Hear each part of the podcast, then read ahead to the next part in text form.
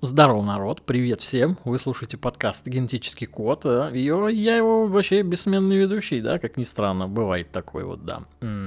Главное событие прошедшей недели, безусловно, является для меня то, что я воскресил свой YouTube-канал. Наконец-таки я начал хоть что-то туда делать. Возможно, конечно, зря начал, потому что уже поговаривают о блокировке YouTube, но надеюсь, все-таки этого не случится, потому что как бы аналогов у нас э, достойных нету до сих пор, несмотря на то, что как бы Рутуб немножечко окреп, и к тому же там еще и Дзен подтягивается, вроде как. Э, Но все-таки это недостойная замена Ютубу. Ютуб все-таки пока что на две головы, а то и больше лучше наших проектов. А, так, вот, я, короче, воскресил свой канал, наконец-таки я начал выкладывать туда ролики, они вроде даже неплохо заходят, так что заходите. Э, Генетический код найти очень просто. Вот, аватарка такая же, как и обложечка у подкаста. Э, Что еще я сделал? Еще я был на выставке художественной, посмотрел картины. Э, В скором времени запишу роличек, тоже маленький, с нарезочкой этих самых картин. Что-нибудь расскажу даже вам, возможно, даже про искусство. Пока еще не решил. Есть э, много всяческих тем, которые я хотел осветить вот так вот коротенечко. Э, Ну, посмотрим вообще, посмотрим, э, что будет вообще дальше. Дальше нас ждут, кстати, вообще длинные выходные. Возможно, даже э, надо записать какой-нибудь ролик, который будет даже даже, даже, даже уже, да, даже самого уже напрягает, я слышу свои косяки, э, и хочется от них избавляться. Э, Короче, я думаю, надо сделать побольше выпуск, подлиннее, может быть, побольше новостей взять.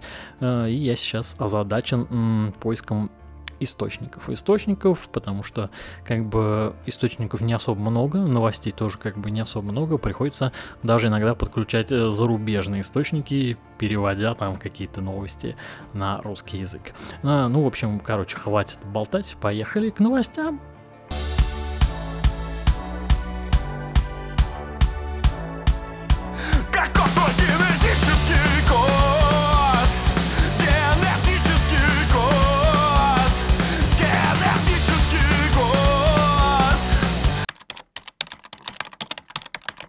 Названы самые издаваемые в России писатели в 22 году. Очень любопытная новость. Э, Дело в том, что разные источники, я просто загуглил потом, после того, как нашел эту новость, она мне попалась, и я загуглил, что разные источники дают разную информацию. Э, То есть э, в одном издании одна пятерка авторов, во втором другая, э, но что-то среднее, короче, между ними выглядит следующим образом. Итак, пятое место. Пятое место. Кто же у нас на пятом месте? А это Джордж Оруэлл. Э, Что-то все резко кинулись, да, видимо, читать про большого брата. Что там еще был? Скотный двор. Ну, видимо, что-то случилось. Видимо, что-то напоминает, да. Э, Четвертое место. Эрих Мария Ремарк. Ту-ду-дум. Третье место. Все еще любят Агату Кристи. Ну, как бы тут э, не поспоришь. Э, Второе место. Федор Достоевский. Нет, не Емельяненко, конечно же. Хотя он тоже как бы популярный. Но не на 916 тысяч, как Достоевский. Э, Ну и на первом месте кто у нас? Стивен Кинг. Стивен Кинг, да. Давным-давно я прям был фанатом Стивена Кинга. Вообще уже очень давно я на самом деле ничего не читал от него, хотя э, говорят, что вот про убийство Кенди книжка крутая получилась, но я что-то как-то пока до нее никак не могу добраться. А, этот список, э, кстати, это десятка популярных авторов. э, э, На шестом месте Донцова, седьмое Джейн Остин, восьмой Булгаков, девятое Нора Сакавич и десятое Луиза Мэй Уолкотт. Э, И из ныне живущих, я так понимаю, всего два автора. А где, собственно, хоть, хоть кто-то... Хоть кто-то... А, Донцов. Дон- Донцов я уже записал в трупаки, в сорян. Ну, просто она настолько дохренища пишет, что как бы уже думаешь, ну, ну там вообще уже все ясно. Ой, Ладно, давайте следующую. Канадские пользователи Netflix начали массово отменять подписку из-за новых правил шеринга паролей. Да, совсем недавно, помните, рассказывал вам в новостях то, что у Netflix типа новые правила, то, что теперь нельзя делиться паролями, и больше всего от этого пострадали студенты, пишут, э, потому что как бы, ну ни хрена себе, если у тебя там, допустим, семья, ты там дал дочери, там, сыну какой-то пароль от как бы вашей учетки Netflix, э, то почему, собственно, он не может смотреть э, по этому же самому, по этой же самой учетке и тот же самый контент, который хочет. А вот нельзя, нельзя.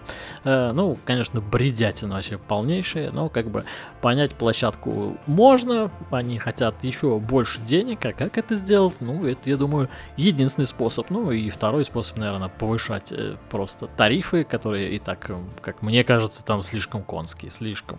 Э, ну, я могу ошибаться, возможно, это для меня не конские, для вас это там копейки какие-то. Книга канадского пенсионера возглавила список бестселлеров благодаря ТикТоку его дочери. Очень миленькая история, прям вообще. Э, там пенсионер, 74-летний канадец, э, издал свой типа дебютный роман в 2012 году, но с тех пор продал вообще несколько, только десятков копий, хотя работал над книгой в течение 14 лет. Я понимаю, насколько это вообще обидно. То есть 14 лет ты пишешь книгу и продаешь 20 там, ну, примерно, ну, даже 100 копий, это вообще прям ни о чем. Э, за сколько, с 12 года, охренеть вообще, 11 лет. Вот, а дочь этого самого писателя, типа, ей пришла в голову идея продвигать книгу в ТикТоке после того, как отец закончил свой второй роман. Вот, и она записала ролик 12-секундный, э, типа сказала, что мне очень повезло, что у меня был такой отец, э, ну, точнее, есть вообще, ну, имел в виду, был, э, имел в виду, что, типа, в детстве. Он, типа, всегда меня поддерживал, всегда заставал, заставлял меня чувствовать себя любимой, а, и все в таком вообще духе. И, короче, видео залетело на 44 миллиона просмотров, и, соответственно, книжка этого самого пенсионера вообще показал небывалые продажи. Типа на Амазоне они сразу обошли мемуары принца Гарри, а это вообще там миллионы просто, миллионы продаж э, проданных книг. Вот, и мужик теперь этот э, пенсионер вообще говорит, я вообще просто невероятно счастлив, я не мог в это поверить, я очень взволнован, это просто невероятно, типа, что я всем обязан вообще дочери своей. Ну, очень миленькая вообще история, прям круто. Э, хотелось бы, на самом деле, чтобы и у нас такое было, а, но наши как-то знаменитости интернетовские, они как бы э, вообще не показывают на самом деле там своих родителей, его, может быть, стесняются, может быть, и еще что-то, но э, на самом деле я не помню, чтобы какой-нибудь там, да, даже блогер какой-нибудь миллионник, там, типа, вот, там, родители, все там, вот, да, я там, типа, купил дом матери, там, ну, как бы я, это вообще не афишируется нигде, никогда, а, ну, хотя, почему бы нет, собственно, правильно, то есть в этом, ну, ничего стыдного нету, абсолютно. В России нашли самого щедрого чиновника. Обычно я не беру какие-то политические новости, но иногда все-таки они проскальзывают, потому что ну, она великолепнейшая новость, я просто не смог, даже не смог сдержаться, чтобы не взять ее. Ну, посудите сами. Самый щедрый чиновник у нас находится в Липской области, который э, благородно вообще отдал местной детской юношеской спортивной школы свою машину она именуется Лада Ларгус. Вот. Взамен, ну, взамен, конечно, но он же должен был что-то себе взять. И взамен он взял себе э, мерзкий и вообще неудобный, богомерзкий вот просто Nissan X-Trail. Спортивная школа приобрела иномарку для нужд в 2022 году, и по документам машина должна была возить э, спортсменов на соревнования в отдаленные уголки. Но как только Автомобиль приехал, директор спортшколы обменял ее на свой Ларгус, мол, отечественный универсал подходит детям лучше. Потрясающий чиновник, это просто... Я не знаю, и, по-моему, таких людей надо к наградам представлять, потому что он избавляет э, людей, не знаю, от э, некомфортных и отвратительных автомобилей, которые ломаются там каждые 100 километров, и взамен отдает элитные, да, элитную машину прям со своего с барского плеча. Но вот они истинные чиновники, которые о России думают, а не о чем-то там западном. Инстаграм создал каналы в мессенджере. Да, Инстаграм, который официально запрещен в Российской Федерации, но все продолжают им пользоваться почему-то. Э, ну, просто потому, что нет ничего, как бы, заменяющего вот этот самый Инстаграм, как бы. Росграм мы ждем до сих пор, они там только-только выкатывают бета-версию, э, только она еще там где-то становится доступна, запускают по что-то там 10 тысяч человек. Пока непонятно, что это такое, но судя по тому, каких людей они рекламируют в своих социальных сетях, каких блогеров, э, то становится понятно, что этот будет тот еще кал-приемник, э, и большего говна там, не знаю, представить сложно. Хотя все может измениться, поживем увидим. В общем, инста у нас там добавила каналы в мессенджере, э, но это как бы ничего такого новенького не несет. Это то же самое, те же самые каналы, которые у нас есть в, инста, в, инста, в Телеграме, которые давным-давно функционируют и имеют все те же самые функции. Вот там Цукерберг что-то уже там создал свой канал и уже выложил там какие-то записи. Так что вот такие вот дела. Инста движется э, в сторону Телеграма. Ну, ну прикольно, что поживем, увидим, что будет дальше. Издательство Exmo AST будет выпускать пересказы книг, на которые не смогли получить права. Честно говоря, очень странная новость, потому что она выглядит как полный провал. Э, эксперты считают, что это очень высокое рисковое вообще мероприятие, ну, как бы оно и понятно. Вот представьте, что какая-то выходит на Западе книга, там, не знаю, какой-нибудь там чувак, э, допустим, преодолел как-то себя, что там очередная какая-нибудь книга, да, ну или, может быть, конечно, художественная какая-нибудь книга была интересная, а, и на выходе мы получим что-то среднее между там, знаете, там какой был. Э, в одно время было очень популярны там сказки в исполнении там Шуры Каретова. Э, такие матные всякие пересказы всего, что только можно. Там Теремок, там он в последнее время вообще там киношки, оказывается, пересказывал там Терминаторы всякие. Вот, и примерно это будет то же самое там. Вот, блядь, был там нахуй один чувак, он шел там по горе, встретил какого-то другого чувака, они там решили пойти вместе, встретили подругу какую-то взяли с собой, нашли какой-нибудь камень, этот камень там оказался ключом к каким-то пирамидам, пирамиды вообще находятся там на краю земли, охраняются там инопланетянами, ну вот такая вот хрень нас ждет, э, только своим языком рассказанной, мне кажется, ну пересказы, э, или вспомните в школе, что мы там читали э, краткие всякие эти, э, краткие версии книжек, помните, там, когда «Войну и мир» нам задавали, вот, краткое изложение, там, трех томов, там, 20 страниц, ты, ты читал и как будто прочитал книжку. Э, вот, наверное, что-то такое нас ждет, но, конечно же, это какое-то сомнительное, вообще, сомнительная затея. Я надеюсь, что все-таки меня не, коснет, не коснутся эти истории, я не захочу их читать, и чтобы было какое-то краткое изложение, нахрен оно нужно вообще, собственно. Шоураннер пацанов заявил, что четвертый сезон не станет концом. Да, пацаны, наверное, являются тем самым сериалом, который я, наверное, по-настоящему жду. Всех остальных сериалов я как-то особо не жду. Ну, там выйдут и выйдут, а этот э, все еще мониторю даты выхода и всякие там сливы информации, что будет дальше. Вот это все интересно, конечно. Но к третьему сезону у меня было довольно много вопросов, много, потому что они начали глубже копать э, персонажей, которые там в этом сериале, и меньше показывать действий, из-за чего мне показался третий сезон довольно-таки скучным. Надеюсь, что в четвертом они все-таки начнут действовать, они сопли мять, как говорится, и будет хоть какой-то интересный экшен. Ну а в третьем сезоне, конечно, было не особо много так событий. Э, наверное, финальная битва и, может быть, еще там пару каких-то таких серий запоминающихся. И все. Из восьми серий, собственно, три можно прям смотреть, а пять можно как будто бы и выбрасывать. Ну, это, конечно, лично мое мнение. Я думаю, вот э, примерно так.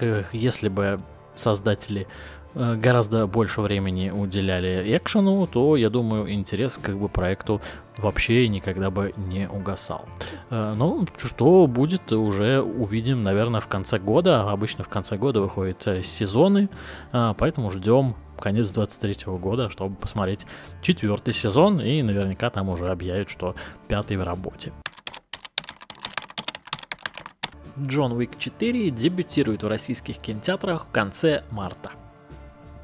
Да, буквально вчера была новость о том, что Джон Уик все-таки доберется до российских кинотеатров и сделает это даже на день раньше мировой премьеры. Выйдет фильм 23 марта, и, в принципе, на него уже можно сходить будет в кино. Хорошая новость. э, Джон Уик прикольная франшиза, прикольная. Э, Неизвестно, конечно, будет ли эта часть финальной, или все-таки нас ждет еще более финальный финал, чем этот финал. Э, Посмотрим.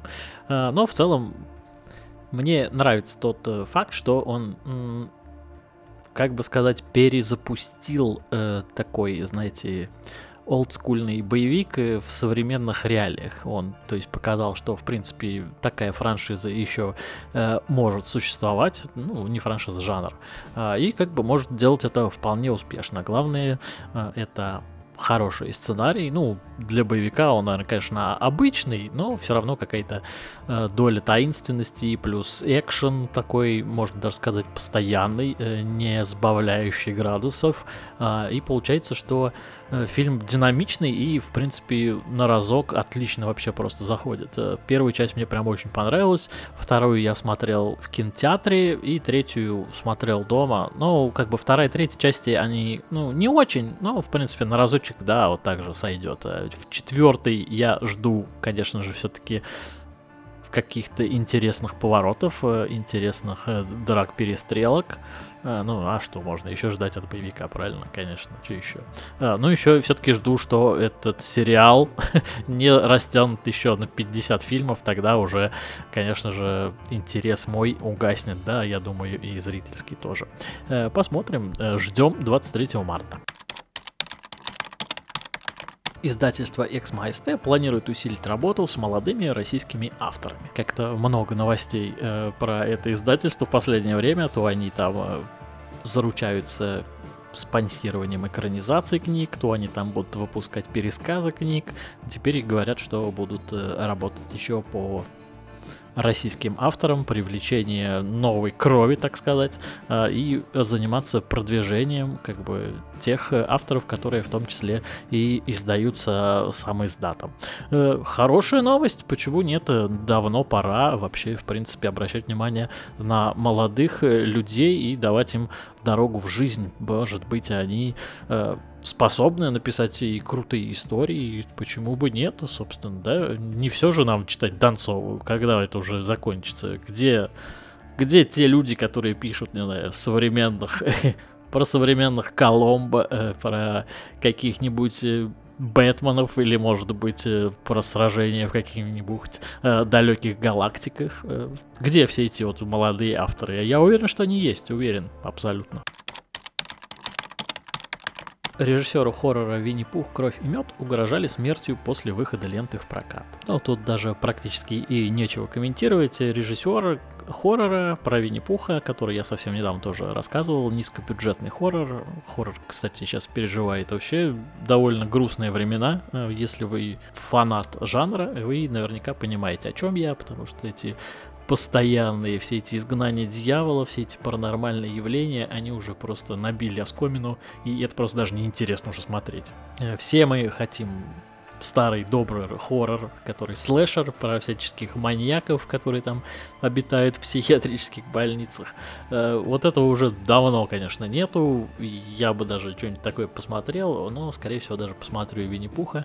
Э, Надо будет даже рассказать, о чем это. Хотя примерно представляю, если он низкобюджетный, то, в принципе, там можно на сюжет не рассчитывать, будет какой-то сказочка для взрослых на разочек, э, поэтому вот э, фанаты Винни-Пуха или просто поклонники начали угрожать автору в киношке, что, мол, ты чё, охренел, что ли, вообще, как ты можешь насиловать наше детское наследие, то есть там Э, ну, как везде такие идиоты есть, и в нашей стране в том числе, как бы, не стоит даже обращать на них внимание. Роскомнадзор допустил частичную или полную блокировку Twitch в России. Ну, разговор об этом уже ходит довольно давно, потому что Twitch там не соблюдает э, как бы требования Российской Федерации, не удаляет э, запрещенные в нашей стране материалы, штрафует на многомиллионные вообще выписывают многомиллионные штрафы, а, и поэтому, а, Twitch, естественно, конечно, не соблюдают, и поэтому вот э, мы допустили то, что платформа в России будет э, либо частично, либо полностью заблокирована. Э, но аналогов у нас, конечно же, много. Вся беда вообще на самом деле только в аналогах. Э, тот же ВК, да, он сейчас, по-моему, только набирает обороты. Естественно, там нет таких цифр, как на Твиче. Но, но в принципе, если бы наши создатели площадок хотя бы как-нибудь скопировали бы условия, которые предлагают западные площадки, я думаю, э, людей было бы гораздо больше на них. Ну, конечно, я не особо силен в стриминге, потому что как бы я не смотрю ничего практически, очень редко захожу на Twitch, э, посмотреть, может быть, там, когда выходит какая-то игрушка, э, если она мне интересна, я смотрю какой-нибудь там стрим или прохождение, потому что сам давным-давно уже ни в чего не играю. Но вот ждем. Видимо, если разговоры начались, значит уже совсем скоро платформу, скорее всего, заблокируют. Егора Крида, Илью Мэдисона, Юрия Хованского, Андрея Мелстрой Бурима и еще 11 блогеров хотят уголовно наказать за рекламу онлайн-казино. Ну и, собственно, эта новость тоже касается Твича, потому что все эти блогеры обитают там. А, и действительно, у них э, проходят э, стримы целые там по несколько часов, где они играют в казино. Это грустное зрелище, потому что сотни ну, не сотни, конечно, десятки тысяч человек наблюдают за этим говном, там переживают, общаются э, и, соответственно, подсаживаются в какой-то мере, скорее всего, на эту херню, в которой э, вам заведомо ничего никогда не светит. То есть э, надежда на какой-то э, ложный выигрыш, э, который будет у вас там, не знаю, спустя э, сколько-то потраченных тысяч рублей, э, но ничего хорошего в этих штуках нету. Естественно, если у вас есть голова, вы, э, конечно же, не будете заниматься подобной хероборой. Э, но когда у вас головы нет, то, конечно же, в дело вступает государственная машина, которая э, сметает все на своем пути. Что касается всех этих блогеров, которые там Хованский, кто там еще, Крит, Мэдисон. Э, я думаю, что они вообще уже даже не живут в России, по крайней мере, Хованский с Мэдисоном совершенно точно. Э, Крит, возможно, в России. Это самая тупая вообще просто помесь рэпера и стримера. Вообще не видел никого тупее него. Ну, разве что, не знаю, какие-нибудь там Моргенштерны. А, ну, Моргенштерн хотя бы того что-то как бы эпатирует. А это просто, просто отбитый дебил. Ну, как дебил, естественно, он просто глупый. А, поэтому вообще не интересно, оштрафуют их, не оштрафуют. Я уверен, что если оштрафуют, то штрафы там будут вообще копеечные, учитывая доходы стримеров, которых там показывали совсем тоже недавно, где там зарабатывают просто миллионы, просто люди донатят им. Непонятно на что, конечно, вообще просто. За что платите просто миллионы там тому же Хованскому. Хованский это просто, просто биомусор, который, я не знаю, зачем просто живет, и у него уже есть еще поклонники, к тому же, да? Я какой-то злой, наверное, да, но просто, я не знаю, вот Хованский меня больше всех бесит вообще, потому что э, бывает такое, что когда видишь просто, да, блогера, его деятельность, ну, тебя просто воротит от него. А, вот и, наверное, примерно такое случилось со мной и с Юркой Хованским. Что касается остальных блогеров, э, там есть, кстати, и Зубарев Александр, который э, делает вообще контент такой юмористический и живет вообще просто в Китае, в Китае живет и работает, делает контент, и его еще хотят оштрафовать. Каким образом вы, гражданин другой страны, хотите оштрафовать? Он, по-моему, украинец э, из Донецка. Э, но факт в том, что живет он в другой стране, и его хотят приви- привлечь к уголовной ответственности. Я думаю, что ему вообще будет до лампочки это. Э, как вы это собираетесь делать? У меня вот просто самый главный вопрос. Э, скорее всего, он просто выложит какую-нибудь хрень, посмеется э, над э, этим решением, и этим все закончится. Ну, а что касаемо остальных Мэдисонов и прочих, то как бы на них вообще абсолютно плевать. Сами виноваты их, но я прекрасно понимаю, почему они подписываются на эти всякие авантюры, потому что, ну, как бы больше всего бабла приходит именно э, с нелегальной, скорее всего, деятельности. И это как раз вот эти вот все казино, всякие эти рекламы запрещенных там магазинов и веществ, а, а никто, конечно же, к ним там не придет э, там с рекламой знаю, пылесосов каких-нибудь. Э, Естественно, кому это нахрен нужно. Хотя, я думаю, это было бы намного полезнее, чем реклама онлайн-казино. А, Но с такой рекламой, конечно же, не заработаешь. Но это, конечно, проблемы наверное, и нашего, в том числе, менталитета, побольше заработать э, в одночасье, в в сию секунду, и поэтому люди соглашаются на подобную херню. Ну, а что касается меня, например, то я, конечно же, не поддерживаю блокировку площадки Твича, ну, потому что сама площадка не виновата. Просто виноваты люди, которые э, на этой площадке активничают и, соответственно, э, делают э, всякие запрещенные дела. Э, что касаемо наказания, то точечно, конечно же, мне кажется, надо наказывать, э, но, но нужно действовать иначе. Нужно, скорее всего, обрубать все рекламные контракты этим людям, нужно выкатывать э, огромные штрафы, не каким там 50 тысяч рублей, да, а 5 миллионов рублей, чтобы как бы в следующий раз люди подумали. То есть за повторную э, делать какое-нибудь наказание, там, 10 миллионов, ну и все в таком духе, потому что, э, может быть, тогда люди, конечно, задумаются о том, что они вообще творят, зачем это нужно, э, но, конечно, в случае с Кридом я сомневаюсь, потому что, как бы, у дерева мозгов нету, э, вот э, такие пирожочки с котяточками, да.